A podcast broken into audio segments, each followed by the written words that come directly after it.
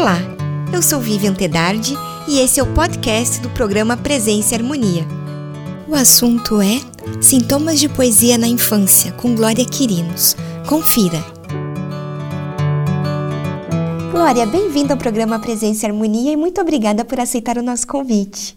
Muito obrigada, bom dia, Vivian. Glória, você é peruana, mas escolheu o Brasil para seguir a sua carreira literária. Como se deu a sua trajetória?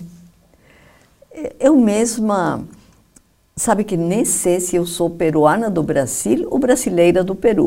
eu que eu já escrevi em algumas autobiografias, apresentações, porque tenho tanto tempo de Brasil, acho que mais tempo de Brasil do que de Peru. E como eu escolhi, eu acho que o acaso escolheu com muita felicidade é, estar aqui no, no Brasil, radicar-me no Brasil, aprender o português, uma língua que eu gosto demais, e principalmente uma língua que me provocou é, estranhamentos. E nesses estranhamentos que entram os repentes poéticos no meu cotidiano brasileiro. E como é então escrever né, numa língua que não é a sua materna?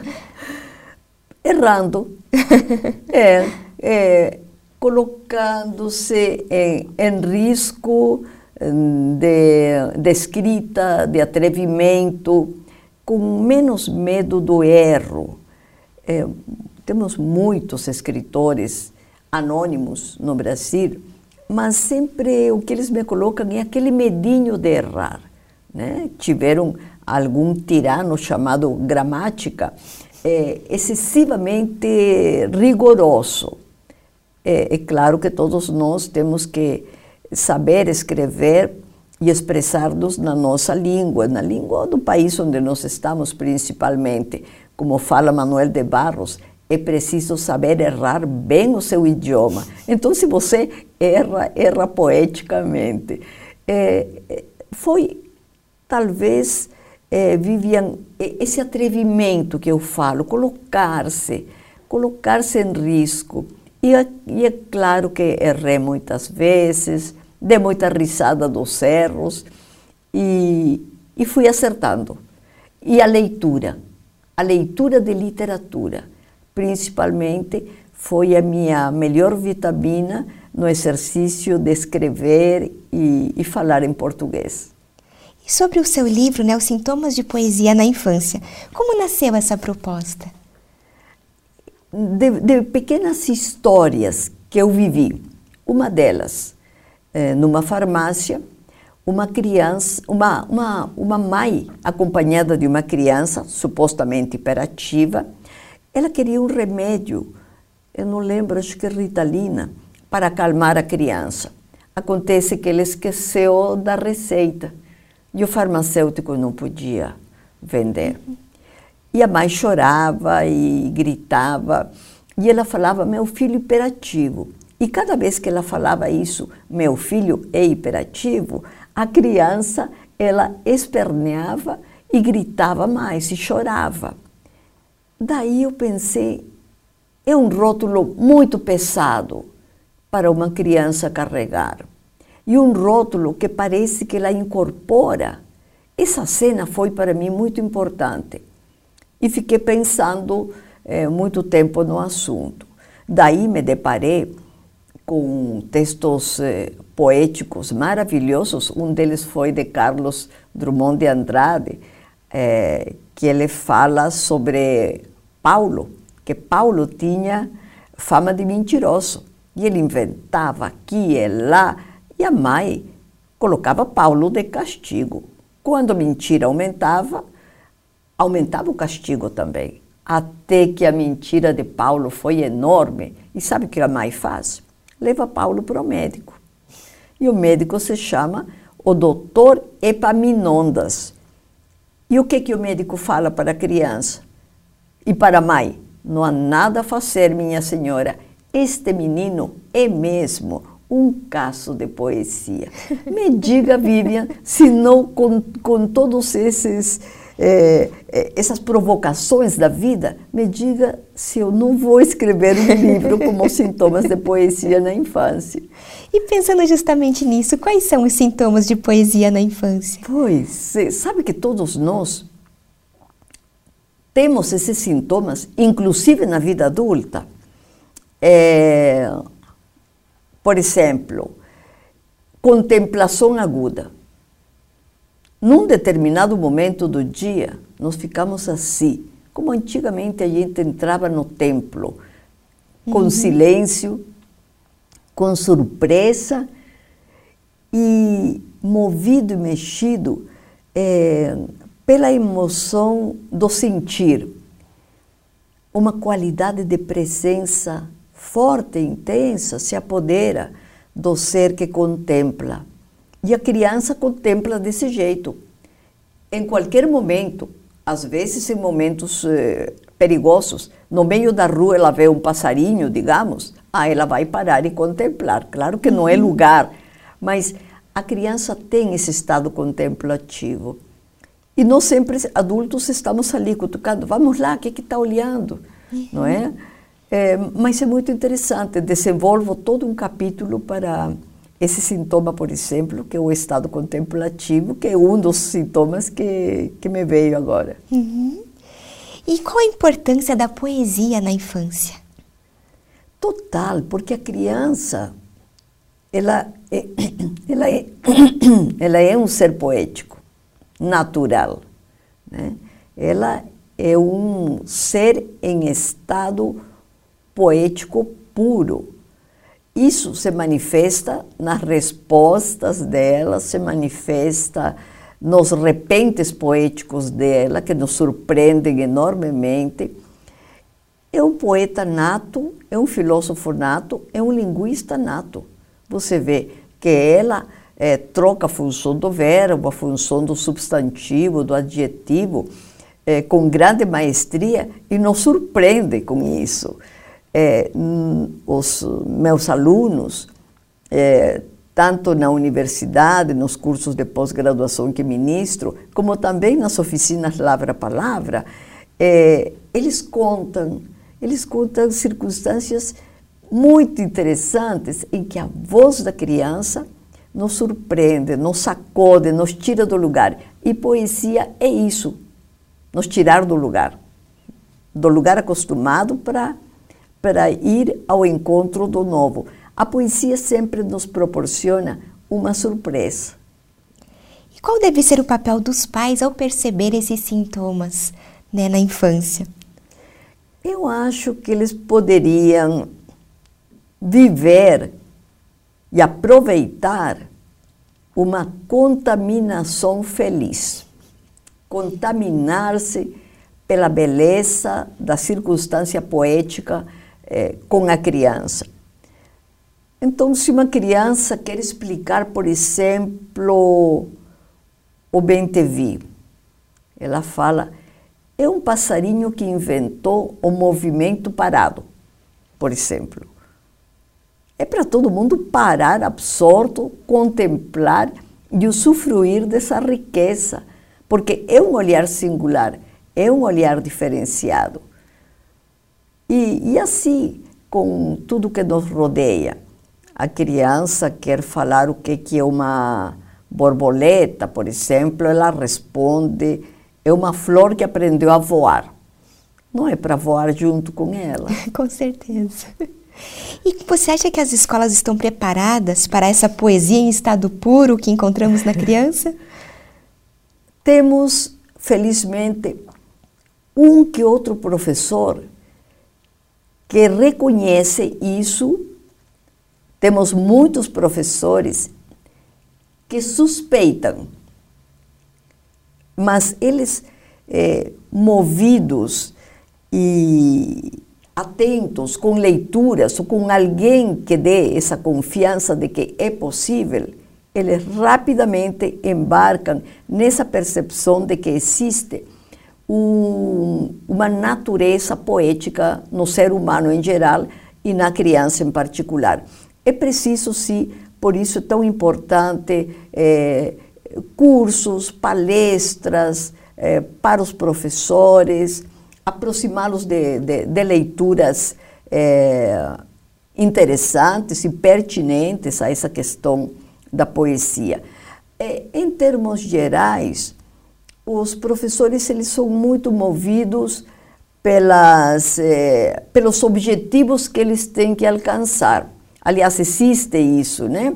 É, como uma regra nas escolas. É, atingiu os objetivos? Que objetivos? Então, os objetivos parece que eles ficam em primeiro lugar quando o que deve ficar em primeiro lugar são os subjetivos, afetar os subjetivos. Eu acredito que ali está um princípio de, de solidariedade humana, no sentido, eu sou solidário ao teu sentir, ao teu ser, um princípio essencial de reconhecimento do sujeito no seu ser, do seu jeito ser sujeito. Que lindo!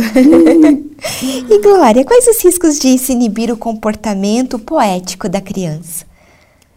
Muitos riscos. Ali eu acho que ela, a criança se desespera, esperneia e talvez ali aconteçam muitos episódios de hiperatividade, de síndrome de falta de atenção, porque ela sente talvez essa não compreensão que é diferente da questão da disciplina. Uhum. A disciplina é gerada é, pelo exemplo. Se eu vejo que eu não grito é, com meus irmãos ou com meus amigos ou com as pessoas que me cercam, ela também não, não, não levantará a voz, não gritará. Se eu não atiro um prato longe, ela também não vai atirar seu brinquedo longe, não acha? Uhum. Então, eu acredito que é, há, um, há um rigor no sentido de, de hum, inibir a voz da criança, aquele cala a boca. Né? É, cala a boca no momento que às vezes ele está no meio de uma história querendo te contar algo, ou ridicularizar aquilo que ele está contando com sua fantasia, porque a criança ela sabe muito bem distinguir o real da fantasia. É, o trajeto dela é muito rápido. É, ela pega uma xícara e faz de conta que é um carrinho, faz brrr, como um carrinho. Uhum. De repente você quer entrar, também existe isso. Você quer entrar no jogo dela, pega a tua xícara e você vai lá ao encontro dela. Daí ela te olha assim, com uma admiração. Mãe, isso não é um carrinho, é uma xícara. Uhum. Então o trajeto é rápido do, da fantasia para a realidade. Nós já separamos mais, mas eu acho que é compreendê-la, cercá-la nessa poeticidade viva que está ali. E você pode, né, sei, podemos dizer que a poesia é um gênero literário menos disseminado, né? E se for, por quê? Talvez menos, menos conhecido e, e, e existe o seguinte: não existe uma clareza em relação à poesia que existe em nós. É, eu sinto isso, por exemplo, numa caminhada na feira, é, na rua, dentro do ônibus. Há pessoas se expressando poeticamente que eu fico com uma vontade de falar, anota ali, você acabou de falar um verso. e o mesmo acontece com meus alunos, eles se expressam, né? Então a poesia, ela está mais viva nas ruas do que a gente imagina. Está mais viva no próximo, nos nossos semelhantes, com amigos, do que a gente imagina. Nas festas, ela aparece. Não há lugar para cercar a poesia e pensar assim, poesia, agora você fica na quinta série, é, na quinta série A da escola tal. Não é isso. Uhum. Se bem que a escola, falando em escola, é um dos espaços, e as bibliotecas principalmente, é, é, é um dos espaços, é, bibliotecas e escolas são espaços é, pertinentes à poesia. Eu acredito que o professor, o grande mediador entre a família e a escola, é, ele precisava se prolongar esse trajeto. Digamos que é uma família onde a criança é, vive poeticamente, ou, ou é compreendida poeticamente. Na escola, o professor precisaria seguir, uhum. né? ampará-lo nessa poesia. Eu acho que talvez na escola, sim, precisamos mais a visita desse doutor Epaminondas, uhum. que falei antes, né? Uhum. É, que atendeu o Paulo, para falar para os professores: não, não, é, a criança só tem sintoma de poesia. Será que falta a gente olhar a vida com mais poesia, então perceber mais a poesia na nossa vida? Perfeito, é, é isso. E a poesia está ali, né? Ela amanhece com a gente. Uhum. E que caminhos poderíamos traçar para estimular as nossas crianças para esse despertar através do fazer poético? A, a escuta de poesia, que está também na música, nas canções, na dança, é, menos ativismo, me, menos produção, menos agenda totalmente cheia.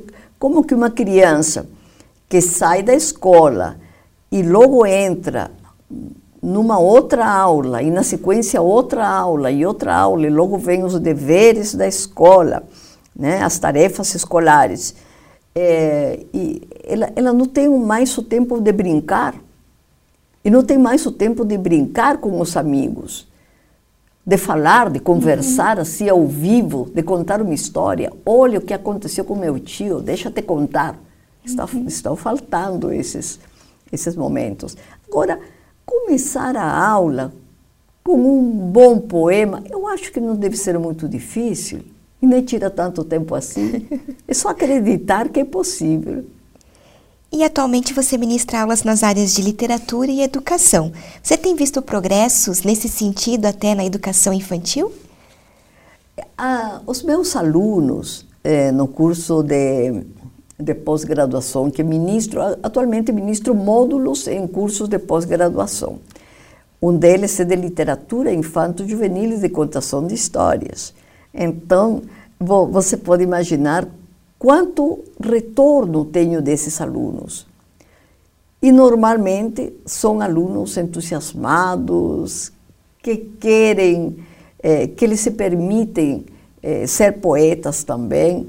Então, nesse sentido, sinto muita alegria. Mas eu sei que não é o geral uhum. e que precisa, sim, de uma epidemia, de uma contaminação feliz, assim, em grandes proporções e uma delas já está começando aqui, Vivian, com nossa conversa, tocando num ponto que é a poesia. Uhum. E você já trabalhou com diversos públicos, né?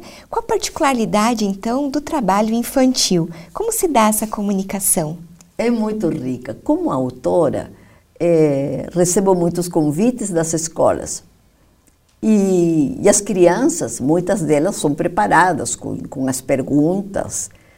É, até já tem as perguntas escritas anteriormente, elas sabem o que vão formular conforme a leitura do livro. Mas o que eu gosto é aquela pergunta que não foi pensada anteriormente, que no calor da conversa, da presença com o escritor, ela, ela faz. Uhum.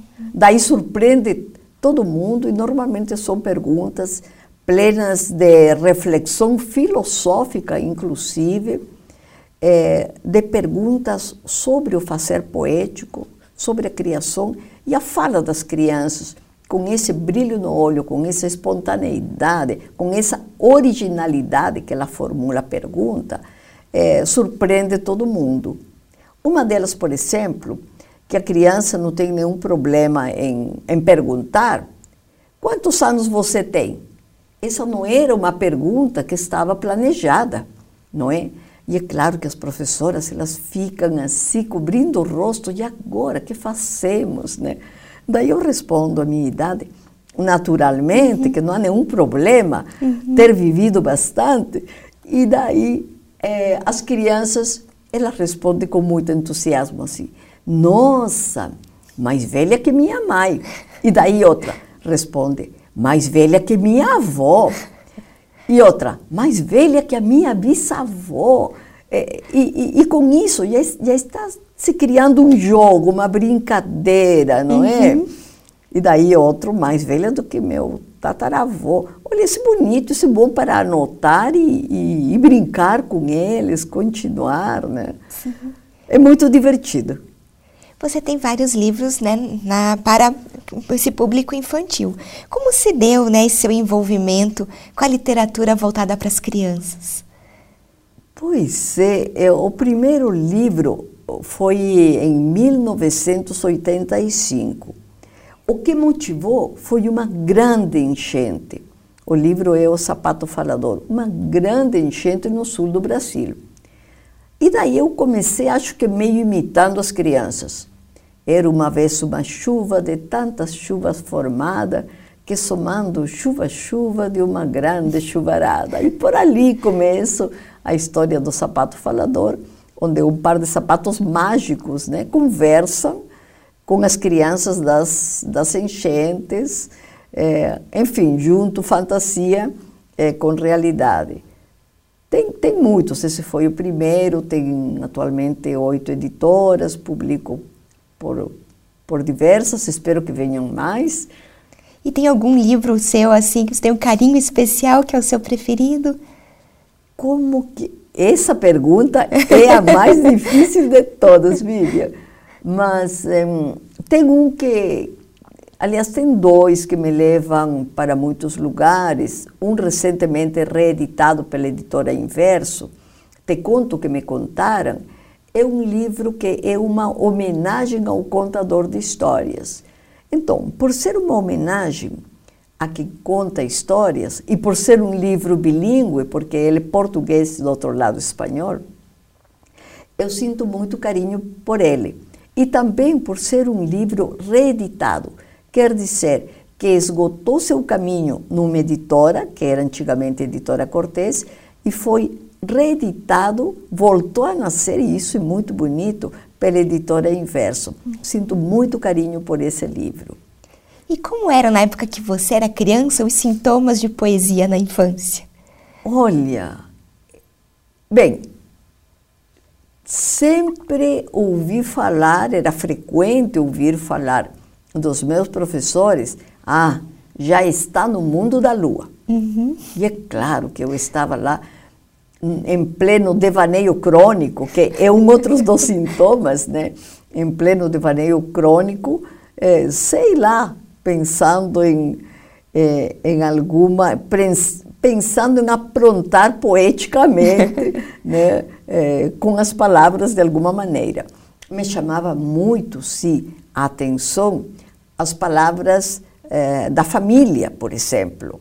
Eu tinha até um caderninho que eu colocava assim, vou te falar em espanhol, palavras del abuelito, palavras do meu avô, uhum. né?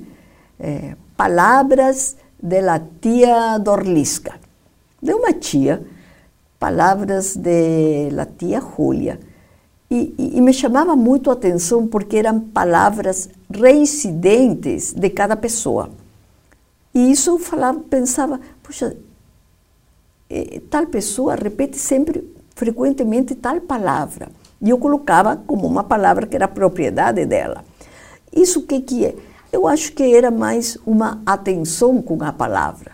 Não é? Estava e palavras que eu ouvia pela primeira vez. Também eu anotava, eu achava. Algumas eu detestava, outras eu gostava muito e também repetia. Uhum. E Glória, você é, é, é, o Lavra Palavra é criação sua? Sim, sim, sim, Então, é uma maneira de estimular a poesia nos adultos? É verdade. E, e, e, não é apenas com os professores. Eu acho que começou com os professores, é, nas escolas que eu dava aula, antigamente, mas depois foi se ampliando para público de diferentes áreas do saber. E também, eu estou vindo agora do Nordeste, de Arco Verde, também tive integrantes de pessoas pouco alfabetizadas, com um potencial poético maravilhoso.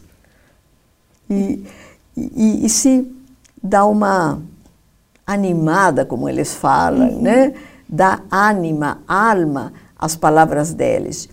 E graças a Deus tenho escritores, poetas reconhecidos, premiados, publicando e que eles eh, sempre mencionam oh, a fonte, o que eles acharam que foi importante para eles na oficina Lavra a Palavra.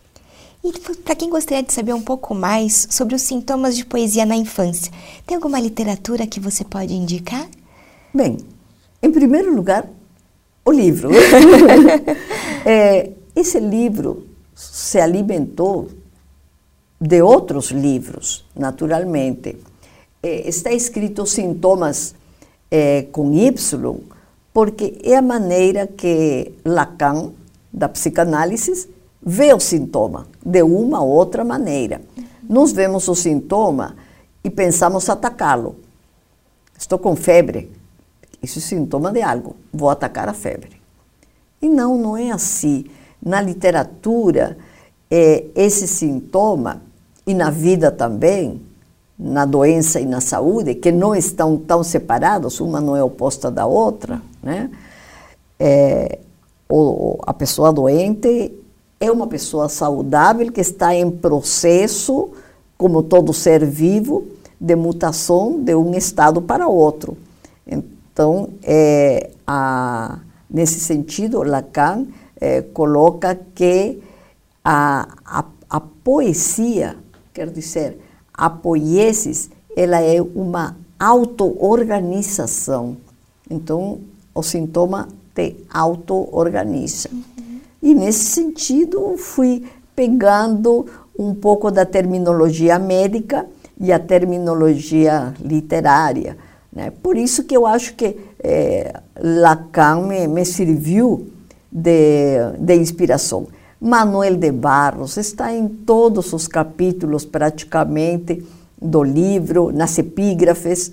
Carlos Drummond de Andrade com aquele poema precioso uhum. e tantos outros poetas. Gaston Bachelard sempre contribui com o que com minhas reflexões. Uhum. É, Maturana, o chileno Maturana também. E Glória, você gostaria de deixar uma mensagem final para quem nos assiste? Uma intensa contaminação feliz nesse mundo que parece desconhecido para nós, mas que na verdade ele está latente em todo ser humano e em toda criança viva, intensamente viva. Muito obrigada, Glória. Eu que agradeço. Concluímos assim mais uma edição do programa Presença e Harmonia. Para acompanhar os nossos programas em vídeo e áudio, visite o portal da MORC no endereço www.amorc.org.br. Em nome da MORC GLP e de toda a nossa equipe de produção, queremos agradecer o prestígio de sua audiência. Paz profunda!